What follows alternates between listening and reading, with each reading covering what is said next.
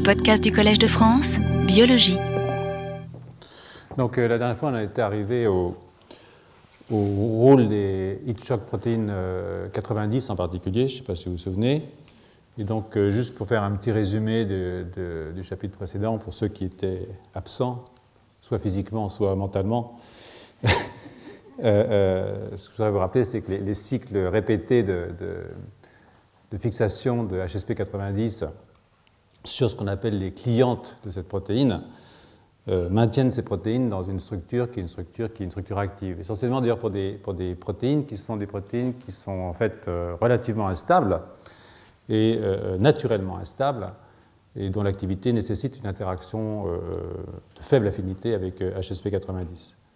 D'ailleurs, euh, euh, HSP90 reconnaît dans les protéines non pas un motif fixe, mais une sorte de structure générale, qui fait que euh, même dans une famille de protéines, par exemple les SARC ou les récepteurs aux stéroïdes, euh, euh, tous les membres de la famille ne sont pas reconnus, euh, régulés par une interaction de faible affinité avec HSP90.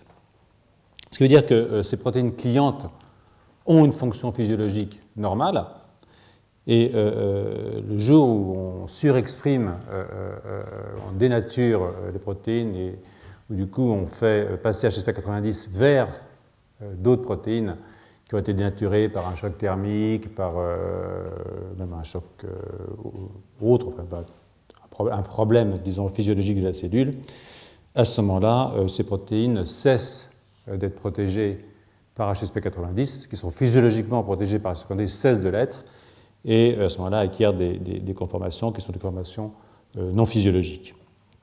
Ce qui entraîne évidemment des, modifications euh, morphologiques euh, et physiologiques euh, euh, de l'organisme, euh, pas uniquement au cours du développement, d'ailleurs dans, dans- dans- dans sa physiologie adulte même. hein. Donc euh, euh, on est arrivé là et, j'étais en train de vous illustrer au moment où la cloche a sonné euh, euh, une expérience qui a été euh, faite par euh, deux auteurs, euh, Suzanne Rutherford et Suzanne Lindquist, en, en 1998, et qui ont décrit euh, euh, en fait des mouches hétérozygotes pour HSP90. Alors, chaque fois que je vais vous parler de mouches, je vais passer de HSP90 à HSP83. Vous inquiétez pas, euh, euh, c'est la même chose. hein. Donc, euh, euh, pour HSP90, euh, ce qu'ils ont vu, euh, non, les homozygotes qui sont mutants pour les deux gènes HSP90 euh, meurent. Euh, c'est pas viable, on ne peut pas vivre sans Hitchcock 90. Par contre, dans les hétérozygotes, ceux qui ont une mutation uniquement sur un gène, eh bien, on a une petite proportion, environ 1 à 3% de mouches qui ont un phénotype visible. Et par exemple, euh, alors ce phénotype peut affecter euh, différents organes. Alors là, je vous ai dessiné euh, le phénotype œil. Vous voyez que ça, c'est la mouche normale, la tête de mouche normale, presque normale.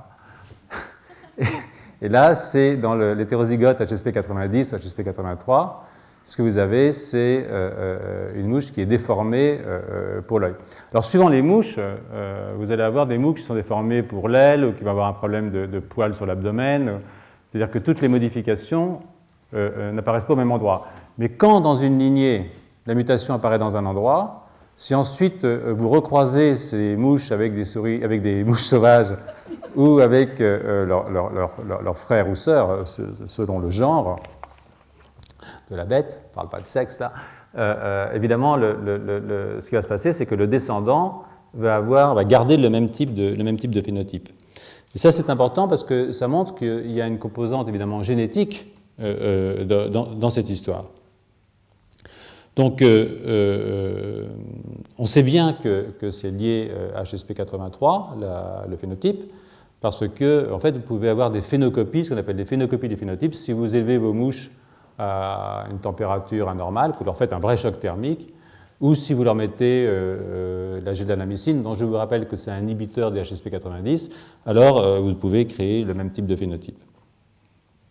Donc ça, c'est intéressant parce que vous voyez que c'est un- un- un- une morphogénèse hein, qui aberrante, mais quand même c'est une forme qui est liée à une mutation, à une mutation dans un facteur qui régule au fond la conformation d'un certain nombre de protéines euh, au cours du développement.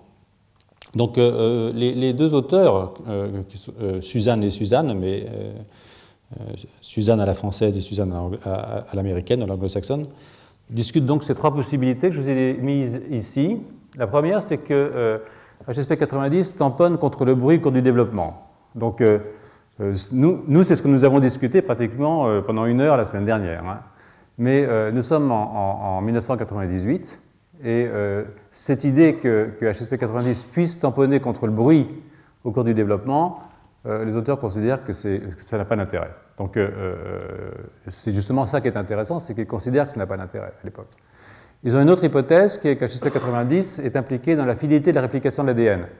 Comme ça se fixe à des molécules qui se lient à l'ADN, pour une partie d'entre elles, on peut penser qu'il y a des problèmes ensuite, il y a des mutations qui apparaissent euh, du, fait, de, la, modification des interactions protéines-ADN. Par exemple, l'ADN qui apparaît plus nu, ou dans la réplication, il y a des erreurs, des choses comme ça. Et donc, euh, euh, que la baisse de HSP90 induit des mutations, et que ces mutations ont ces effets phénotypiques, par exemple un œil poilu ou des choses comme ça. Ensuite, la troisième possibilité, celle qu'ils, eux, trouvent la plus intéressante, c'est que la mutation révèle des phénotypes cryptiques dans une partie de la population. Donc euh, euh, cryptique, ça veut dire quoi? Ça veut dire que euh, votre population est en fait hétérogène et que si vous stimulez ou si vous provoquez la défense en fait, de ces bêtes en montant la température ou en mutant HSP90, alors il y a des sous-populations de phénotypes qui vont apparaître. C'est-à-dire que le génotype était déjà là, mais il n'apparaît que si on lui donne l'occasion d'apparaître en dérégulant d'une certaine façon euh, euh, l'expression euh, du. Enfin, vous allez voir les, chaînes, les chaînes d'interaction qui sont responsables du développement. Donc ça ressemble beaucoup en fait à, l'hypothèse 1, moi je trouve, je crois que c'est un petit peu, c'est un petit peu, c'est pas très très très différent, mais ils, n'en veulent pas. Donc en, faveur de cette hypothèse numéro 3, hein, vous allez voir la conséquence, il montre que si on croise différents allèles de HSP83 ensemble, c'est-à-dire que si vous avez une mutation à un endroit dans une mouche et à un autre endroit dans une autre, si vous les croisez, euh, ce qui se passe, c'est que vous amplifiez le phénotype. Donc ça, ça suggère qu'effectivement, c'est lié aux mutations de HSP83. Comme je vous l'ai dit, si on met de la on augmente le phénotype, donc ça montre que c'est lié à HSP83. Et euh, ce qui est euh, assez amusant, c'est que si maintenant on croise ces drosophiles avec des drosophiles de stock, de différents stocks, euh, qui sont présents dans le laboratoire, mais aussi avec des drosophiles sauvages, et ça c'est assez rigolo.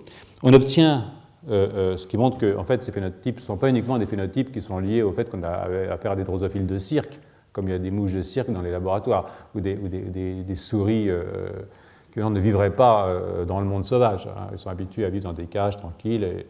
Là, même avec des, populations sauvages, on a ça.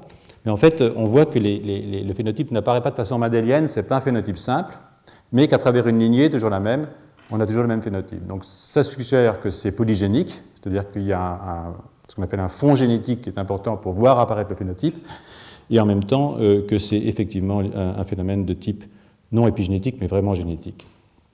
Donc, euh, euh, ils sont assez contents de ça, parce que ce qu'ils disent, c'est que, vous voyez là, vous avez le leur conclusion, hein, c'est qu'ils ont fourni ce qui est, à, notre connaissance, la première preuve d'un mécanisme moléculaire explicite qui accompagne les changements évolutifs en réponse à l'environnement. Donc, euh, euh, ce qu'ils pensent, c'est que suite à un stress, les heat shock protéines sont, sont, titrées par les protéines qui subissent ce stress, que je vous ai dit, ce qui est une réponse choc thermique euh, classique, évidemment. Et une conséquence, c'est que des variants génétiques sont dévoilés.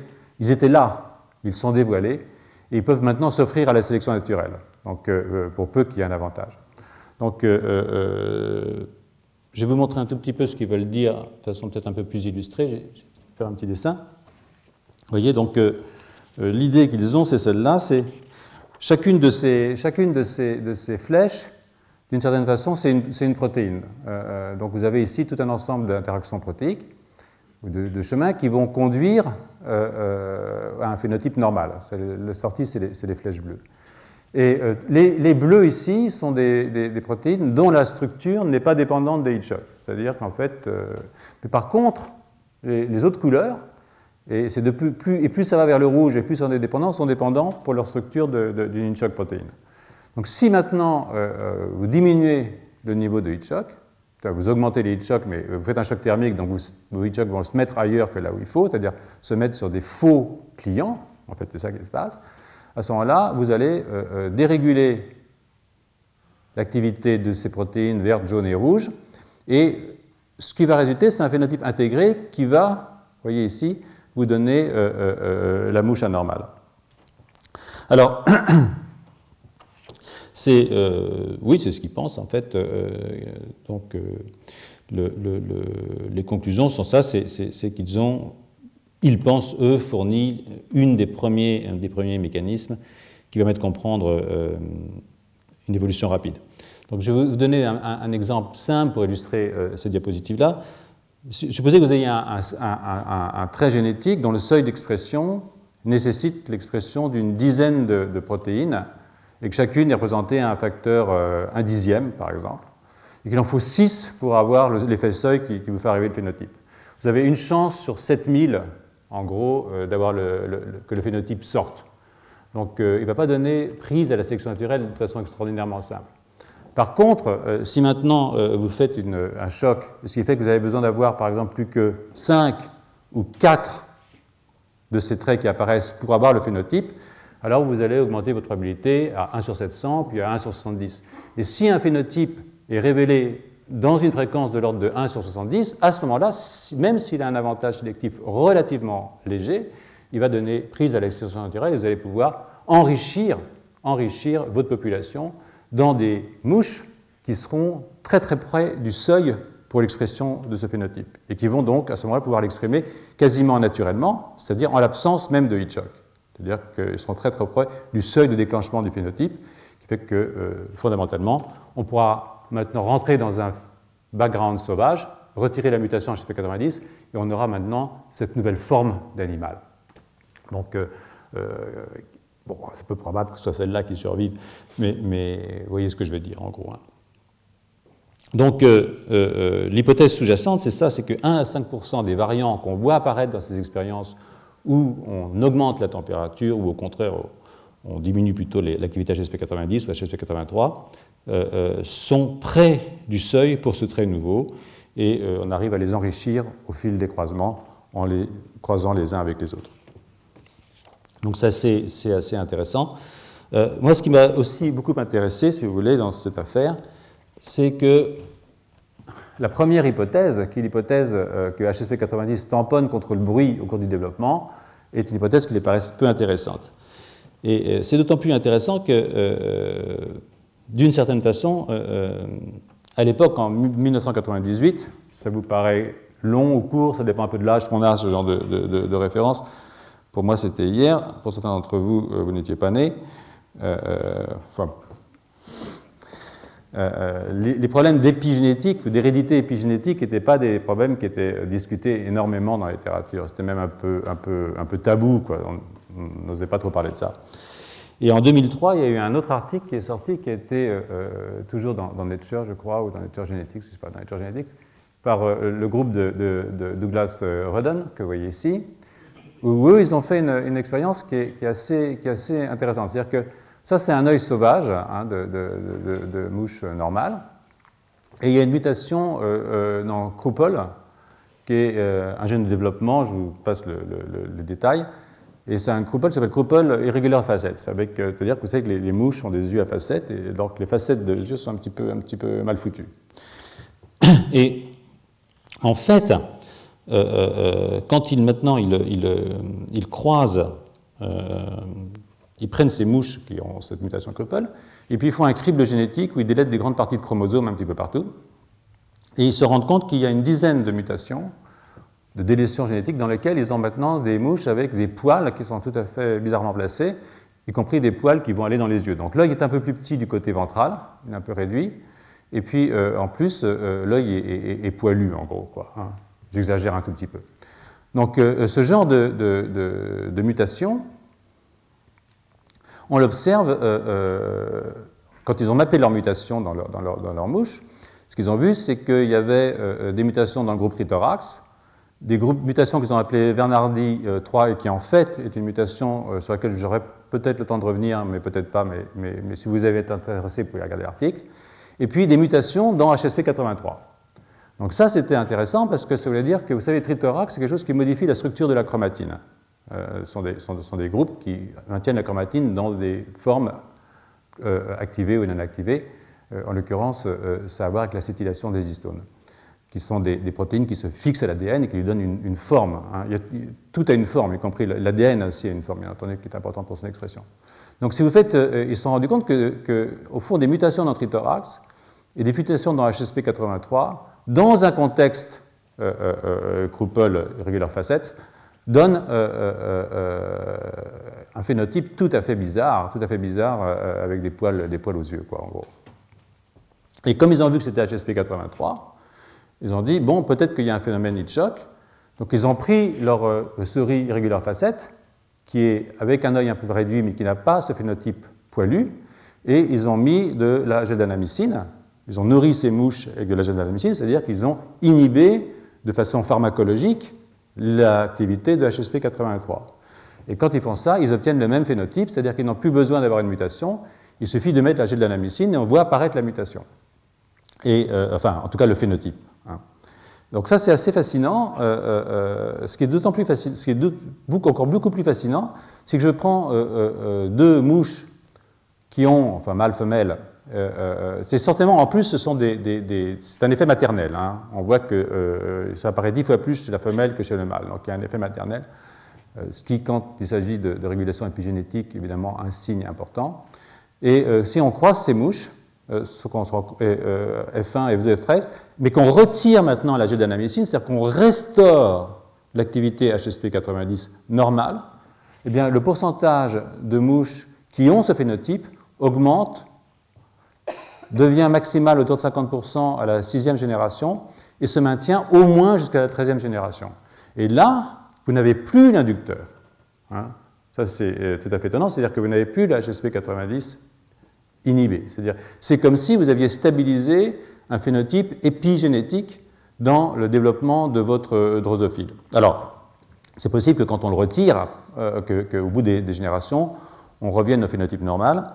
C'est important de savoir combien de temps ce phénomène se tient, et pour savoir si c'est vraiment épigénétique. Parce que aujourd'hui, ce qu'on demanderait aux gens qui ont fait cette manip, c'est de séquencer le génome entier de la mouche pour montrer que là-dessous, il n'y a pas un polymorphisme génétique sous-jacent comme dans la première série d'expériences. Mais euh, euh, en fait, l'explication euh, qui est favorisée par ces, ces, auteurs, par le groupe de Roden, l'explication, elle est la suivante, c'est-à-dire qu'on a affaire à un phénotype épigénétique parce que fondamentalement, au niveau maternel, eh on a une dérégulation, en fait, on a une, dérégulation de l'acétylation des histones. Les histones, ce sont des protéines qui interagissent avec l'ADN et qui donnent à l'ADN une certaine forme. Donc, si j'hyperacétyle mes histones, je vais détendre ma chromatine et je vais permettre d'augmenter euh, ma transcription. Hein. Et euh, par contre, si j'hypoacétyle mes histones, je vais avoir une, une, condensation de la chromatine et je vais avoir une diminution de la transcription. Et ce qu'ils ont euh, euh, regardé, c'est s'il y avait des modifications, des, problèmes d'expression aberrante de gènes dans, euh, la, souris, dans la mouche, je confonds maintenant les mouches et les souris, dans la mouche traitée à la gélanamycine. Ça, c'est l'expression normale d'un morphogène, je vous ai beaucoup parlé l'année dernière, qui s'appelle wingless. Vous voyez que le morphogène a ce type d'expression normale dans le disque, qui est le disque en fait œil L. Vous voyez ici l'expression de wingless. Quand je prends mon mutant quand je prends le mutant, ça c'est dans le mutant euh, euh, irrégulière facette, irrégulière facette nourrie à la gélanamycine, c'est-à-dire avec peu d'activité heat shock, vous voyez que vous avez une dérégulation de l'expression de wingless. Et euh, euh, vous pouvez voir ici l'expression de wingless dans l'animal. Mais maintenant, si je rajoute des drogues comme la trichostatine A, eh bien, qui, qui augmente l'acétylation des histones, à ce moment-là, ce que je vois, c'est que j'ai une baisse euh, de, de, de, et j'ai un retour, en fait, au phénotype normal, c'est-à-dire qu'au phénotype irrégulière facette, mais sans poils dans les yeux.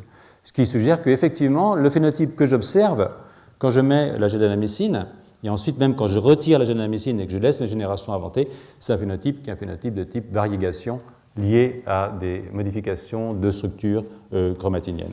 Donc euh, je vous laisse là avec cette histoire, mais c'est juste pour vous dire que si vous êtes euh, euh, extrêmement intéressé euh, par ces affaires, je vous conseille d'aller regarder alors, eux aussi, hein, ils, pensent qu'ils ont trouvé le, Graal, c'est-à-dire que ce qu'ils pensent qu'à la lumière de données, nous proposons une amélioration du modèle de canalisation évolutive proposé par Waddington en 1942. Bon, on en a parlé la semaine dernière.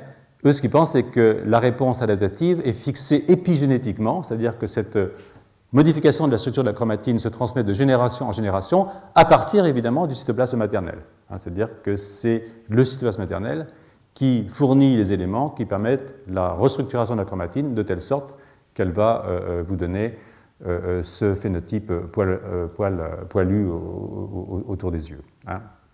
il reste quand même extrêmement prudent parce que c'est jouer avec le feu que de penser qu'il peut y avoir une hérédité euh, épigénétique euh, en, 2003. C'est quand même des choses qui intéressent beaucoup aujourd'hui, euh, beaucoup aujourd'hui tous nos collègues, hein. en particulier.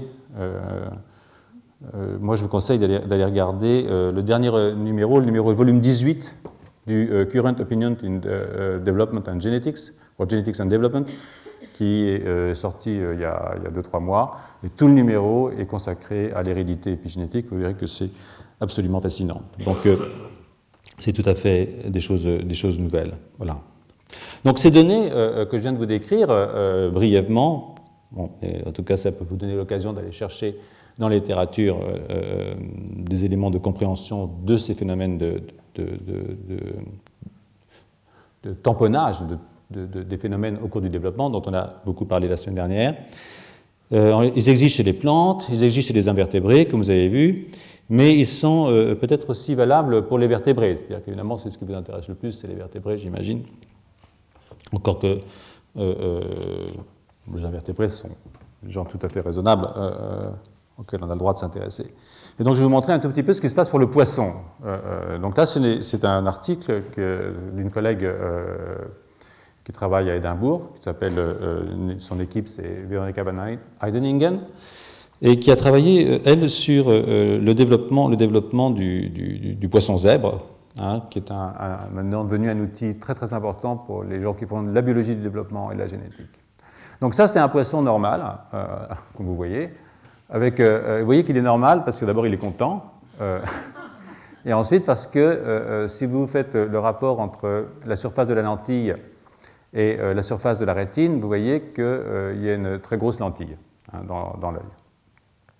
Et donc, euh, en fait, si vous regardez le rapport de la rétine et la lentille dans une population d'animaux, et que vous rajoutez du 17 AAG, c'est-à-dire la geldanamycine, c'est-à-dire que vous inhibez les choc protéines, vous voyez qu'en fait, il n'y a pas d'effet de, votre geldanamycine.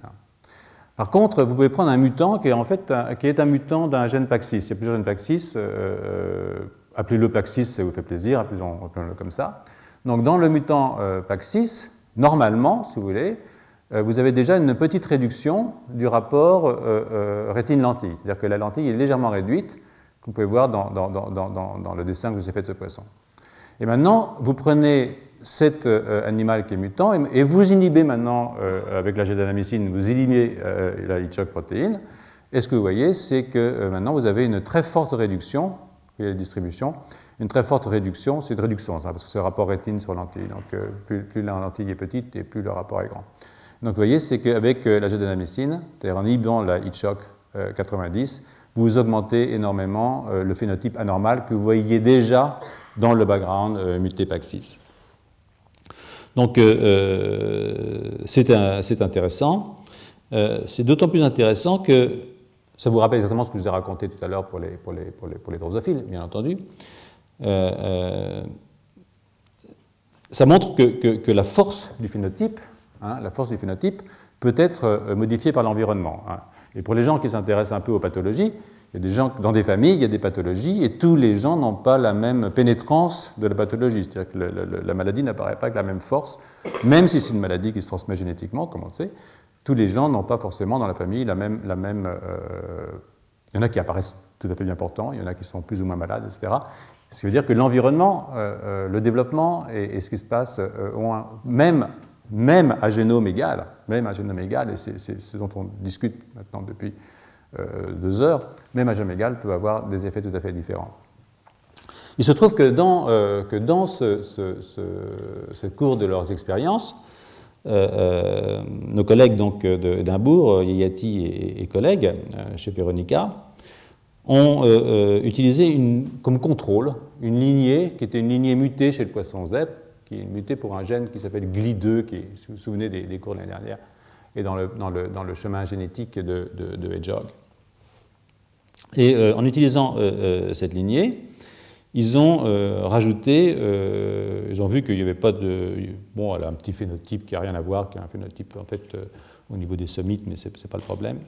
Ils se sont rendus compte que le phénotype qu'ils regardaient, qui était un défaut de croissance des sommites, ou de forme des sommites, n'était pas du tout modifié par HSP90, plutôt par le 17AG qui régule l'expression de Seychuk, plutôt leur activité. Par contre, quand ils ont mis du 17AG, ils ont vu un autre phénotype apparaître, qui avait du passé rigolo, dans, dans 0,2 à 0,5% des animaux. Ce qu'ils ont vu apparaître, c'est un phénotype de type anophtalmie ou microphthalmie, c'est-à-dire un petit œil, hein, euh, euh, small eye. Et euh, par la sélection génétique, c'est-à-dire qu'on peut modifier le, fond génétique avec des croisements divers, on peut éliminer la mutation GLI2, et on se rend compte que ça n'a rien à voir avec GLI2. Donc ça n'a rien à voir avec euh, Sonix, c'est qu'il y a un fond génétique dans, euh, ce, poisson qui fait que quand on met du 17 à AG, on voit apparaître un phénotype petit œil. Et euh, d'ailleurs, c'est curieux parce qu'au cours des croisements, on peut séparer en, en deux catégories de poissons. Il y en a chez qui le 17 AG euh, a un effet positif, et d'autres chez lesquels il a un effet négatif. C'est-à-dire qu'on peut, on peut diminuer, on peut diminuer l'effet petit œil dans, le groupe 2, on l'augmente dans le groupe 1. Bon. Ce qui prouve qu'il y a plusieurs loci qui sont, impliqués dans cette régulation. Donc, dans le, groupe 1, dans lequel l'addition de 17 AG augmente le phénotype petit œil, c'est-à-dire on clair l'œil, Voilà, voilà à quoi ça ressemble. Hein. Donc euh, euh, voilà vos poissons. Ça, c'est un poisson normal, euh, c'est à deux yeux, quoi. C'est un peu comme tout le monde. et quand vous mettez du, mettez du CAG dans ce contexte guide muté, vous voyez que vous avez des poissons, soit ils ont un œil normal d'un côté, ils ont un petit œil de l'autre, ils ont deux petits yeux, ou il y a un œil, et pas d'yeux, ou pas d'yeux du tout. Donc une variété de phénotypes très importante qui montre qu'il y a quelque chose de stochastique dans l'expression du phénotype. Hein, parce que c'est pas c'est dissymétrique. Si c'était un truc euh, non stochastique, ils seraient, ils seraient, tous comme ça ou tous comme ça. Mais là, on voit quelque chose, qui, il, y a, un phénotype qui se balade euh, au, cours du, développement. Et euh, dans, dans, ce système, ils se sont aussi rendus compte que dans certains de ces poissons, dans certains de ces poissons, du groupe 1 en particulier, quand on rajoute le 17 AG, on voit aussi des phénotypes de ce genre. Hein. c'est-à-dire des poissons qui se dupliquent. Ils ont deux avant et un seul arrière. Euh, euh, euh, il y a ce type-là que je vous ai montré, mais il y a aussi celui-là. Et ça, ça, suggère de nouveau, au cours du développement, une régulation, une régulation de, de Wnt chez le poisson.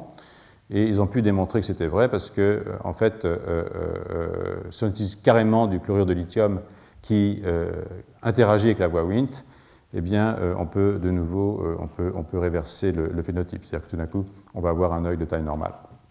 Donc, euh, l'idée, l'idée, c'est que, l'idée, c'est que, dans leur idée, c'est que la gel en l'occurrence HSP90, régule quelque chose hein, le long de la boîte de transduction du signal de Wnt, et que c'est ça qui induit un phénotype petit œil euh, chez les patients. Donc, euh, donc euh, nous allons, avec mon laboratoire, vous proposer une autre explication possible. Bon, je ne je fais pas souvent, mais je vais vous montrer un tout petit peu une autre explication possible qui est liée à des choses qui se font chez nous, qui sont en train de se faire, et qui s'appuie toujours, une explication qui s'appuierait toujours sur HSP 90, mais qui met en jeu PAX6, c'est-à-dire un gène euh, sur lequel je reviendrai souvent en cours du cours, parce qu'en fait, je vais vous faire un cours qui est beaucoup tourné autour du développement et de l'évolution des yeux, de la vision en tout cas. Et euh, euh, quand on discutera, donc je, revenir souvent quand je, parlerai de l'évolution de l'œil. Peut-être même aujourd'hui, je commencerai si on a un petit peu de temps, je ne suis pas sûr, mais on verra. Donc pour l'instant, ce que je vous demande d'accepter comme idée, hein, c'est que PAX6, c'est un gène maître de l'œil. Alors ça ne veut rien dire un gène maître, je pense, il n'y a pas de gène maître en fait, les gènes, je vous le dis souvent, ça agit par réseau, et, je serais difficile de dire qu'il y a un gène maître. Des fois, si on, vraiment, si on met le paquet sur un gène, on peut vraiment faire bouger tout le réseau de gènes d'un côté. Si on retire, hein, ce que font les biologistes en général, soit ils retirent un gène, pour beaucoup d'entre eux, donc ils bousillent tout, soit ils, surexpriment un gène d'un facteur 10, 100 ou 1000, ce qui de toute façon ne veut pas dire grand-chose. Mais ça révèle quand même quelque chose de l'activité du réseau ou de sa fonction. Et dans le cas de PAC6, euh, c'est un cas euh, euh, assez unique, hein, que nous aimons bien. Donc, dans un gain de fonction, ça c'est un travail que, j'ai illustré à partir de, de, papiers de Walter Gehring, que vous connaissez tous, j'imagine. Donc, Walter Gehring a montré que si on surexprimait PAC6 au cours du développement chez la mouche, ici par exemple dans, dans le disque imaginal qui va donner naissance aux antennes chez la mouche, vous allez faire des yeux dans les antennes. Euh, euh, et si vous l'exprimez PAC6 très fortement euh, dans la patte, vous allez mettre un œil sur les pattes. Et les yeux sur les antennes sont même fonctionnels. Hein. si on enregistre, on fait le, rétinogramme, en gros, on voit que l'œil est fonctionnel. Donc, ça, ça veut dire que si je m'y prends assez tôt au cours du développement, en balançant une expression forte d'un gène de développement, je peux créer un œil hein, dans une structure qui n'est pas censée avoir un œil. Ça marche aussi d'ailleurs chez le, chez le c'est-à-dire que ça ne marche pas que chez les invertébrés, ça marche aussi chez les vertébrés. Je ne crois pas que c'était essayé chez les mammifères. Euh, euh, d'ailleurs, je ne sais pas où vous voudriez quand vous mettez un œil, honnêtement, euh, je veux dire en dehors de là où ils sont. Donc, n'y pensons pas. Hein.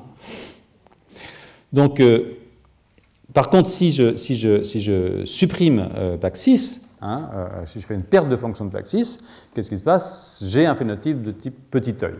Alors euh, c'est compliqué parce que Paxis a d'autres fonctions que la formation de l'œil. Euh, toute la région entière du système nerveux est, contrôlée d'une certaine façon par Paxis, mais on peut avoir des, des, mutants hypomorphes dans lesquels on va avoir essentiellement une atteinte de la forme de l'œil. Donc Paxis est un facteur de transcription il y a un facteur de transcription de la famille des homéoprotéines. Euh, ce que euh, euh, nous avons démontré dans mon labo il y a maintenant quelques années, c'est que ces facteurs de transcription, si vous voulez, sont capables de, passer entre cellules. Donc, et on ne sait pas comment ça passe.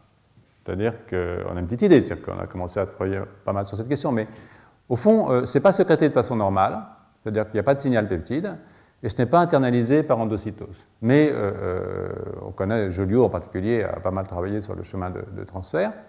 Et euh, une des hypothèses que nous avons faites, parmi les nombreuses hypothèses sur le rôle de ce passage, et hypothèse plus qu'hypothèse, puisque, c'était publié à plusieurs, plusieurs reprises, c'est que très tôt au cours du développement, comme ces facteurs de transcription sont auto-activateurs, c'est-à-dire qu'ils activent leur propre transcription, si je l'exprime d'abord dans une. Ça, c'est le neuroépithélium, donc c'est ce qui va donner le système nerveux. La rétine, c'est du système nerveux, hein, bien entendu. Eh bien, je vais passer dans la prochaine cellule, j'active ma propre transcription, je passe dans la deuxième cellule, j'active ma propre transcription, etc. Et en fait, d'activation en activation, j'ai un processus qui est un processus d'infection du neuroépithélium. C'est-à-dire qu'en fait, je peux transformer, si j'ai énormément de paxis ici, transformer tout mon neuroépithélium en paxis. Mais de façon euh, euh, évidemment euh, réciproque. Si j'arrive à bloquer le passage de PAC6 entre deux cellules, je vais diminuer la taille de mon œil. Hein. Donc le modèle que nous pouvons vous proposer, c'est le suivant. Voilà. Ce serait que voilà un œil normal, hein, c'est-à-dire que PAC6 est passé pendant toute cette direction-là, puis il a été bloqué quelque part. On en reviendra quand je vous parlerai de la question des bords. Vous voyez qu'il y, a un séminaire, euh, une, conférence qui est liée à la question des bords, comment faire des bords dans le système nerveux. Eh bien, euh, euh, voilà, ça ce serait un œil normal. Si je mets de la gel d'anamycine, la manip de Veronica, Van Eindegen, vous voyez que je peux, Einingen, je ne sais plus comment on prononce son nom, on peut à ce moment-là bloquer le passage de Paxis, et si je mets un anticorps, je peux aussi euh, bloquer le passage de Paxis, un anticorps antipaxis, au cours du développement. Donc en fait, je devrais avoir le même phénotype qu'elle a obtenu, elle, avec de la gélanamycine, c'est-à-dire qu'en bloquant HSP90, avec un anticorps, à condition de faire l'hypothèse supplémentaire que je formule devant vous et que nous allons tester, et peut-être que je dirai la réponse au mois de décembre, sinon ce sera l'année prochaine. Euh, l'hypothèse, c'est que HSP90 joue un rôle dans le transfert de Paxis entre deux cellules. Donc si le transfert de Paxis entre cellules est effectivement important pour la formation de l'œil, Et si la G-danamycine peut intervenir dans le transport de cette protéine, alors je dois pouvoir avoir le même phénotype dans ces deux situations, celle où je mets du 17 AG et celle où je mets un anticorps. Alors évidemment, ce que nous savons, euh, euh, euh, c'est que ce n'est pas une hypothèse absurde, hein, car l'entrée dans les cellules de gros machins comme ça, comme une protéine, mais voir ici par exemple, carrément c'est un micro-organisme, hein, c'est Toxoplasma gondii, donc qui, rentre dans des cellules, vous voyez que c'est une, bestiole qui sécrète elle-même Hein, c'est la, famille euh, du falciparum, qui sécrète elle-même des HSP90, ses propres HSP90, qui lui permettent de traverser la membrane et d'infecter la cellule. Et vous voyez ici euh, le niveau euh, d'infection par le sporozoïte. Vous voyez ici que si je mets de la gédanamycine, 17 AG, je bloque l'entrée parce qu'elle sécrète ce qui lui permet de traverser la membrane. Donc l'hypothèse que nous formons, c'est qu'au fond, ces facteurs de transcription ils sont, sont, des molécules infectieuses qui ont besoin d'HSP90 pour entrer, et que euh, euh, si euh, je bloque, alors je peux avoir un phénotype de type petit œil parce que j'ai empêché le passage de la protéine. Donc ce que je peux vous dire aujourd'hui, c'est que si on empêche effectivement le passage de la protéine in vivo avec un anticorps, hein, eh bien on crée des phénotypes. Vous voyez, ça c'est un, animal normal. Ça c'est un animal qui a deux petits yeux sur les côtés, un petit œil là, ce petit œil là, pas d'œil d'un côté, ou alors pas d'yeux du tout. Et ça vous rappelle de façon frappante le phénotype que je vous ai montré tout à l'heure pour la gédanamycine. Mais ça, ce n'est pas avec la gédanamycine, c'est avec l'anticorps antipaxis qui bloque le passage au cours du développement. Donc euh, euh, je n'ai pas la réponse, mais ça suggérerait qu'une des modes d'action de HSP90, c'est de bloquer le passage de ces facteurs de transcription qui agiraient comme des morphogènes. Hein. Donc, euh, comme je vous dis, la suite, je n'irai pas au, prochain numéro, effectivement, euh, puisque le prochain numéro, euh, c'est, euh, ce sera là en l'occurrence au mois de décembre, si on attend de faire les manips d'ici là. Si on n'a pas le temps, eh bien, il faudra que vous reveniez l'année prochaine, je suis désolé. Peut-être même l'année d'après, parce que des fois, ça prend beaucoup plus de temps qu'on ne croit, ces petites affaires. Donc, voilà. Donc, Jean, alors, avant de, de, de, passer à l'étape suivante, j'aimerais vous mettre ça en relief avec un, grand classique de l'évolution, qui est, la formation du bec chez les pinsons de Darwin. Hein. Euh, vous connaissez l'histoire de, Darwin, Darwin qui a fait le voyage sur le Beagle. Euh, et euh, quand il rentre, il a capturé des, pinsons sur les îles Galapagos. C'est une archipel, il y a plusieurs îles. Donc il a pris des pinsons sur plusieurs îles et puis il a mis les pinsons dans son sac. Et il est rentré, et, à ce moment-là, il est allé à la Société zoologique de Londres en 1837 il a montré ses pinsons à un ornithologue anglais qui s'appelait John Gould, lequel euh, euh, a classé des spécimens. Hein. Et euh, il a classé des spécimens, et voilà ce qu'il a vu. Hein. Donc ce qu'il a vu, c'est ça. Donc vous voyez des, pinsons, ce sont quatre pinsons qui se distinguent énormément par la forme du bec. Hein. Donc, et ayant vu ça, Darwin était reprendre ses notes, il faut toujours prendre des notes, il a vu qu'en fait, il avait récupéré euh, chaque famille de, de pinsons sur une île différente dans l'archipel des Galapagos. C'est le coup des tortues, hein, pour ceux qui, connaissent l'histoire des tortues de Darwin, des Galapagos. Donc, euh, euh, d'après Wikipédia, je ne sais pas comment on faisait avant Google, honnêtement, c'est une affaire qui continue à être suivie par, deux chercheurs, Peter et, Rosemary Grant, qui qui étudie l'évolution des pinsons, hein, euh, toujours, et ont découvert qu'à la suite d'une sécheresse sur l'île Daphné Major, la taille du bec a augmenté, et ils proposent qu'elle a augmenté parce que les animaux à large bec sont mieux capables de se nourrir de graines enveloppées dans des coquilles très résistantes, ayant de ce fait survécu la sécheresse. Alors, vous voyez, sécheresse, les graines sont plus résistantes quand elles sont épaisses, mais à ce moment-là, si les pinsons veulent les bouffer, il faut qu'ils aient un bec plus gros. Euh, euh, voilà. Mais c'est pas ça vraiment. bon, c'est drôle parce que parce que c'est un peu finaliste comme idée, mais euh, ce qui est intéressant dans, cette affaire, c'est que euh, euh, deux, groupes, le groupe de Tabin et le groupe de Cheng Minchong, en, 2004, ont publié un, papier où ils ont regardé l'expression de BMP. Alors BMP, c'est de la famille des TGF-bêta, on en a souvent parlé. C'est encore un morphogène, BMP, dans le bourgeon mésenchymateux qui donne naissance au bec chez les pinsons, chez les, oiseaux hein, d'une façon générale. Et ce qu'ils ont remarqué, c'est que BMP, hein, BMP est plus fortement exprimé chez Magnirostris, qui est le type qui a le plus gros bec, hein, que chez Fortis, qui est pourtant pas mal, mais bon, mais bon, c'est pas un magnirostris, hein, ça c'est clair. Donc, vous voyez que quand on regarde l'expression de ce morphogène dans le mésenchyme, on a une plus forte expression de BMP. Donc, l'idée, c'est que, en fait, c'est BMP qui induit la formation du bec, du, bec, important. Et euh, donc, ils ont fait la manip. Alors, voici ici, un, ils l'ont fait chez le poulet, parce que faire ça chez le pinson, ce n'est pas très pratique. Donc, ils ont pris un, poulet, euh, et puis, euh, au stade 36 de développement du poulet, voilà à quoi ça ressemble le bec. Hein. il n'a pas bu, hein, mais mis le nez rouge pour que vous puissiez reconnaître à quoi ça ressemble. Et là, ce qu'ils ont fait, c'est qu'ils ont exprimé BMP avec un virus de type RCAS qu'ils ont exprimé au niveau du mésenchyme, justement. Et vous voyez que dans ce cas-là, on obtient un, poulet à très gros bec. Hein. Et puis on peut aussi euh, diminuer l'expression de BMP4 de son activité en, faisant exprimer euh, un inhibiteur de BMP qui s'appelle Noggin. Et à ce moment-là, ce qu'on obtient, euh, comme vous pouvez voir, c'est un petit bec. Donc ce qui est amusant, c'est de voir qu'on peut faire, comme je vous l'ai dit, un peu d'évolution expérimentale, c'est-à-dire reproduire ce que Darwin a pu voir en jouant avec des morphogènes qui sont des morphogènes extrêmement intéressant. D'autant plus intéressant que euh, si je voulais relier, euh, euh, en rêvant, si vous voulez, l'affaire au Witchok protéine, rappelez-vous que la semaine dernière, j'avais terminé la conférence en, le cours en vous expliquant que HSP90 est un cofacteur de la transduction du signal par TGF-bêta, qui est en fait une BMP, hein, ce qu'on appelle les, les Bone Morphogenetic Proteins. Donc en fait, on pourrait très bien imaginer que, vous vous rappelez, si, je n'ai pas d'HSP90, j'active au moment où le TGF se met sur ses récepteurs.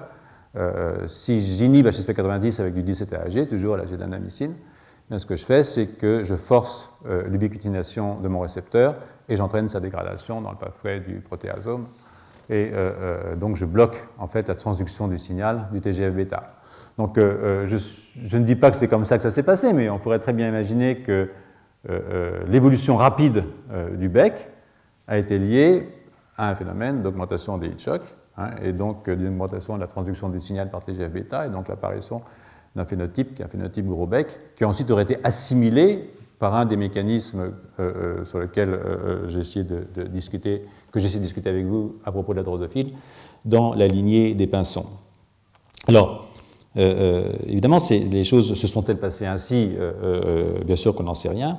Et ça vous confirme ce que je vous ai dit la semaine dernière, bien entendu, c'est que, bien sûr, nous pouvons proposer des mécanismes généraux pour l'évolution, je dirais même plus que généraux, des mécanismes universels de l'évolution, mais en aucun cas nous pouvons refaire l'évolution, c'est-à-dire revenir en arrière et le refaire de nouveau pour montrer que ça s'est effectivement passé comme ça. Euh, sauf évidemment à, inventer la, machine à, remonter le temps et éventuellement aussi à le redescendre. Donc euh, euh, je vais en arrêter là donc, pour l'instant avec les heat et je vais passer à ce que j'aurais dû commencer au début de la séance. Je n'ai pas perdu tellement de temps la semaine dernière, c'est pour ça que je vais un petit peu vite aujourd'hui. je vous prie de m'en excuser pour essayer de rattraper le temps perdu. Au fond, Hein, comme je dis, on n'est pas quand même, euh, on ne fait pas le programme que j'ai annoncé. Il n'y a pas de programme d'ailleurs. Euh, euh, on le fera peut-être, on continuera l'année prochaine. Mais, j'aimerais vous discuter la, deuxième, donc je vais commencer maintenant la deuxième partie du cours. C'est à partir de quand peut-on parler de système nerveux?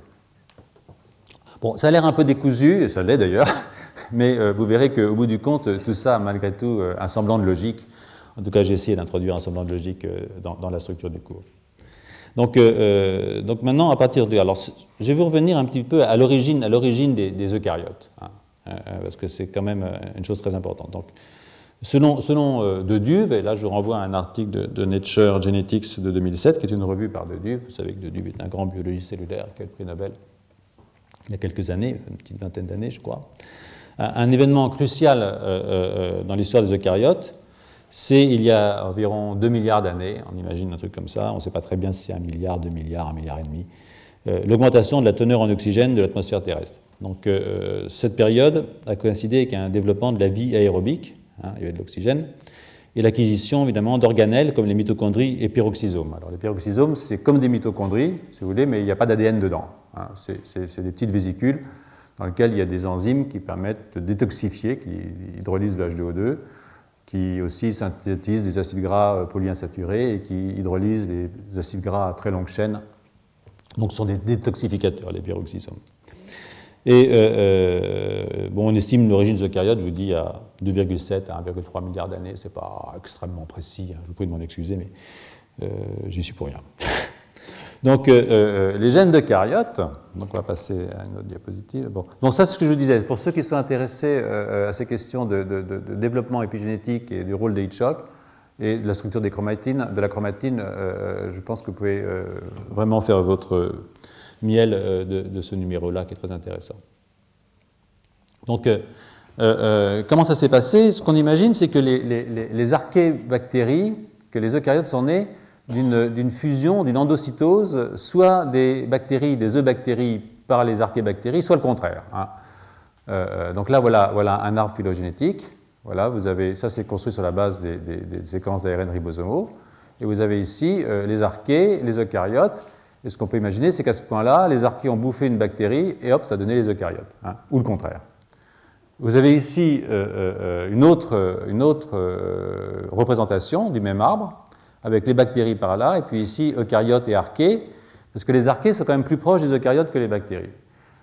Le fait que je puisse vous montrer deux arbres, ça doit vous inciter à être très prudent. C'est pour, ça que j'ai montré deux représentations de la chose, parce que les arbres sont toujours des théories.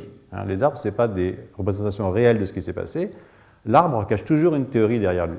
Hein. donc, euh, euh, pour ceux qui sont intéressés par cette idée des théories qui sont cachées par les arbres, allez voir les, livres de, Pascal Tassi qui expliquent très bien ça. Donc, euh, les arbres ne sont jamais neutres quand on les dessine. Je n'ai pas le temps là de rentrer dans le détail pour montrer en quoi ces deux arbres sont très différents en fait.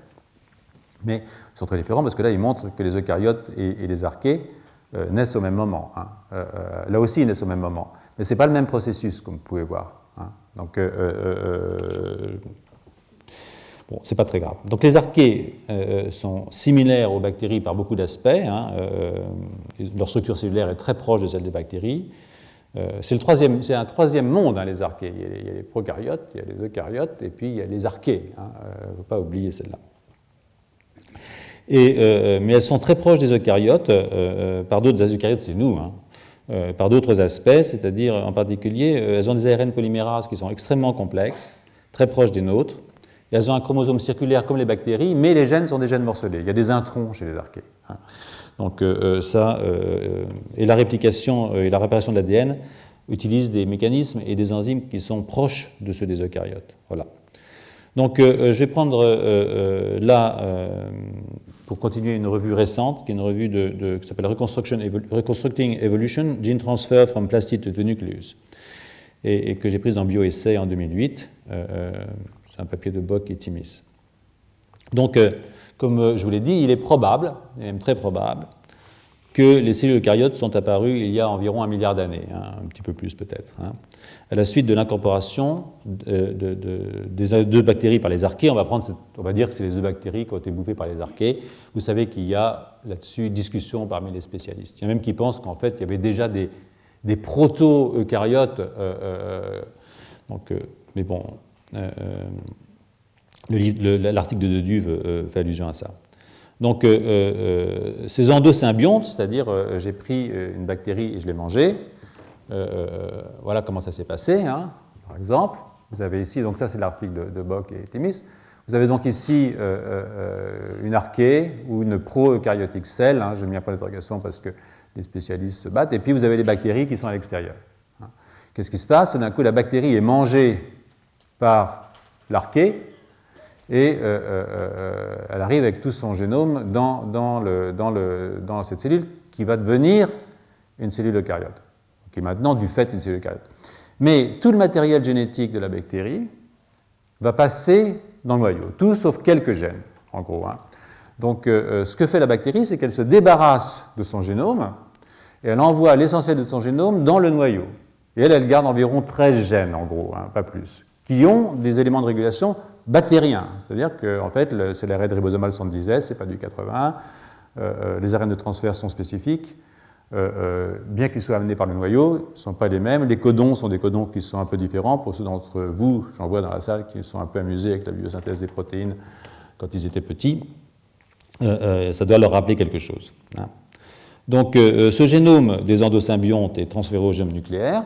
Ici, vous pouvez avoir maintenant une cyanobactérie hein, qui, elle, va être mangée par celui-là et qui va vous donner des chloroplastes. Et le même principe s'applique. Les gènes du chloroplaste de cette bactérie, des cyanobactéries, vont passer dans le noyau. Et là, ça va vous donner l'origine des plantes. Hein. Ce sont des animaux qui sont capables maintenant de, fixer le CO2 et de fabriquer de l'oxygène par la photosynthèse. Et euh, de nouveau, ça se vide, c'est-à-dire que vous avez un grand transfert de génome entre vos euh, organelles et votre noyau. Et puis, évidemment, il y a de la discussion encore entre, entre, tout le monde. Mais essentiellement, c'est comme ça que ça s'est passé. Du moins, c'est comme ça qu'on pense que ça s'est passé. Hein. Il en résulte que euh, euh, même euh, si le génome des organes... Alors, il y a quand même des, Il y a beaucoup de bactéries dans une cellule, il y a beaucoup de chloroplastes dans une plante. Hein. Donc, il ne faut pas oublier que même si leur génome est très simple, si vous prenez une feuille d'épinard, hein, vous avez 20% de l'ADN de l'épinard qui est de l'ADN chloroplastique. C'est pas rien, c'est-à-dire que quand vous regardez l'ADN, c'est énorme. Je dis ça, ce n'est pas tout à fait par hasard. C'est un cas extrême, l'épinard. Hein. Mais bon, il reste que dans les plantes, vous avez entre 5 et 20% de votre ADN qui est de l'ADN non nucléaire. Hein. Donc, euh, euh, ce transfert de gènes euh, entre l'endosymbionte et le noyau a joué un, grand rôle de l'évolution. Donc, les données de bioinformatique, telles qu'on les connaît aujourd'hui, suggèrent que chez Arabidopsis, qui est une plante, qui est la drosophile, si vous voulez, des, gens qui travaillent sur les plantes, hein. chez Arabidopsis, vous avez sur les 25 000 gènes d'Arabidopsis, il y en a 4500, 4500, 18%, qui ont été hérités des cyanobactéries. Hein. C'est-à-dire qu'en fait, euh, euh, c'est pas rien, euh, c'est énorme. C'est-à-dire que la part de la bactérie dans la construction du génome de la, de la plante est quelque chose d'extraordinairement important. Alors, ça veut dire que, la complexité des génomes trouve une part de son origine dans ce transfert, hein, et euh, que ces gènes qui ont été incorporés ont évolué hein, et ont servi aussi au développement de la physiologie de, la plante, hein, de la cellule eucaryote. Donc elles ont joué un rôle important et elles jouent toujours un rôle important dans des processus physiologiques qui n'ont plus rien à voir, après un milliard d'années, vous pensez, avec euh, la fonction originale de ces, de, ces gènes. Et, c'est un petit peu là que, que, je vous amène, parce que euh, vous direz, il y a le système nerveux là-dedans. Patience. Le système nerveux va arriver, de toute façon, il arrive toujours. Alors, avant d'aller un tout petit peu plus loin, j'ai quand même justifié euh, mon dérapage vers la mitochondrie dans un cours qui est dédié, comme vous le savez, au système nerveux et à son évolution, puisque c'est pour ça que vous êtes venu, pas pour entendre parler d'épinards, je sais bien, mais bon, je dérape toujours un peu. Ça, c'est un truc, je ne peux pas m'empêcher. Donc, mais là, j'ai une justification. le premier élément, si vous voulez, c'est que euh, l'apport énergétique de la fonction mitochondrie est fondamental pour l'évolution du système nerveux. C'est-à-dire qu'il euh, faut comprendre que votre système nerveux, qui fait 2% du poids, disons 1400 grammes, pour un homme de 70 kg, d'accord? Ça fait en gros 2%, si je ne me trompe pas. Ouais, peut-être. C'est 20%, quelqu'un va calculer. Ça fait 20% quand même de l'énergie. C'est-à-dire que vous avez 2% c'est le cerveau, mais il consomme 10 fois plus que sa part. D'accord?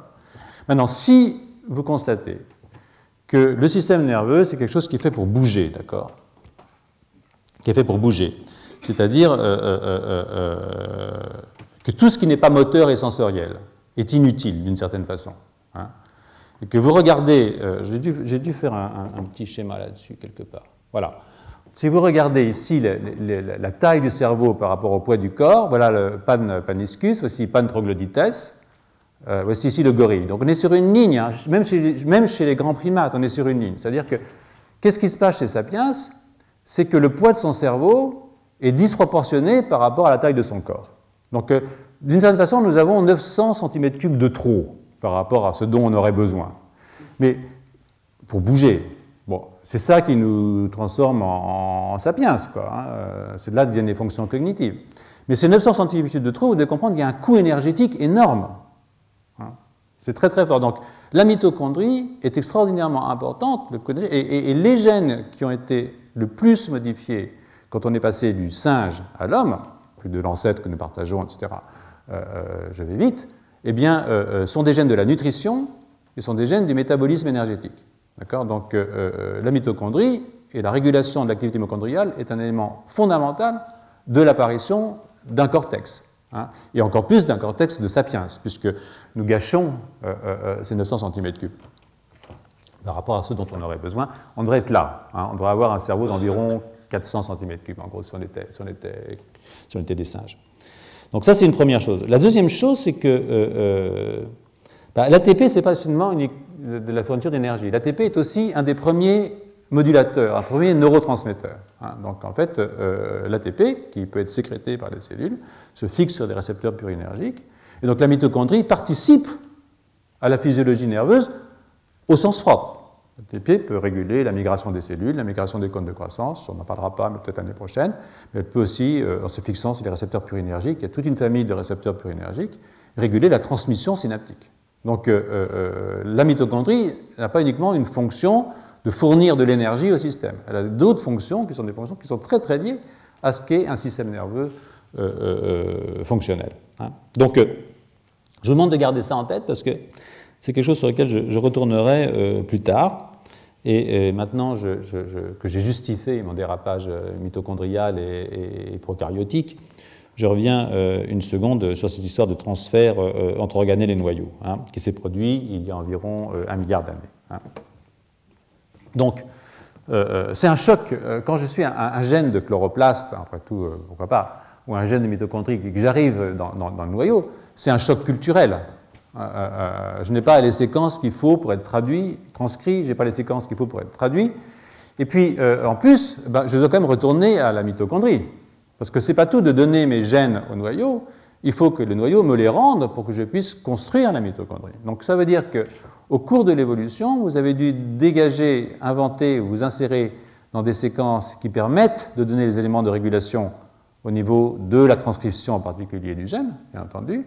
Et puis vous devez avoir ajouté des séquences qui permettent d'importer la protéine dans la cellule. Donc euh, un différent, euh, il, faut, il, faut, il, faut, il, faut, une adaptation du système pour que le noyau soit capable, après avoir bouffé de l'ADN de mitochondrie, euh, répondu, renvoyé à, la mitochondrie ou au chloroplaste, bien entendu, puisqu'il est hors de question de, de négliger les plantes.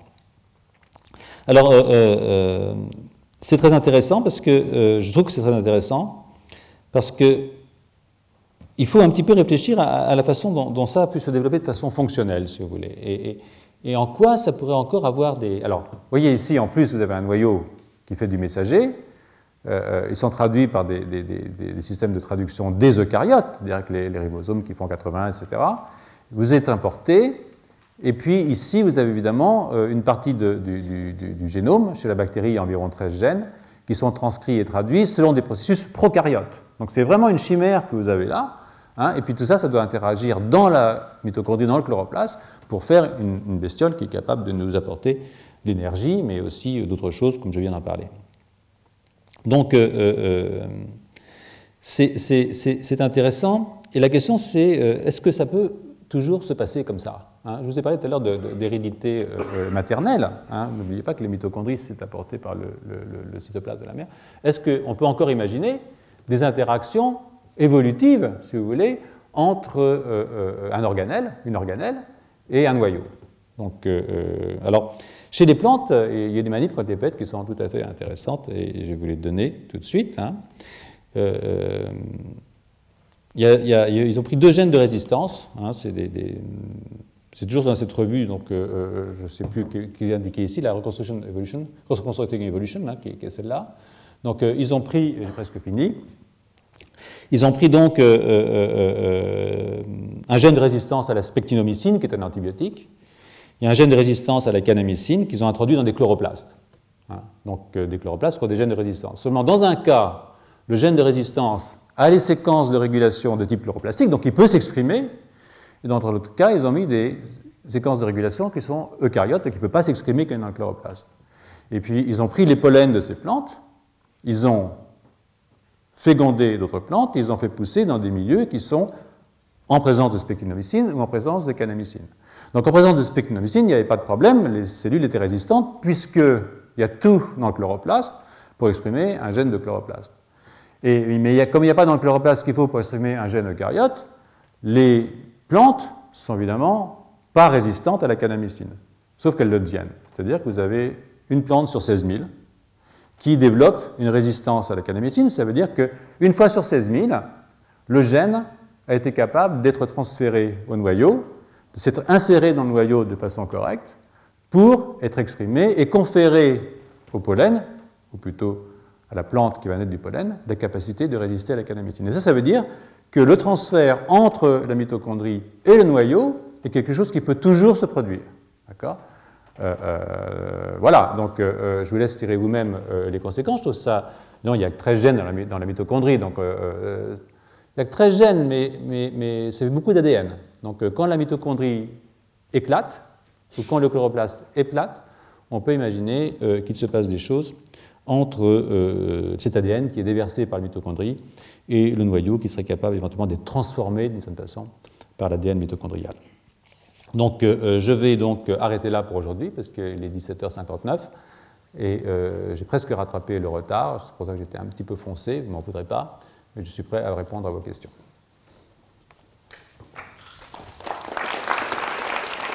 Retrouvez tous les podcasts du Collège de France sur www.collège-de-france.fr.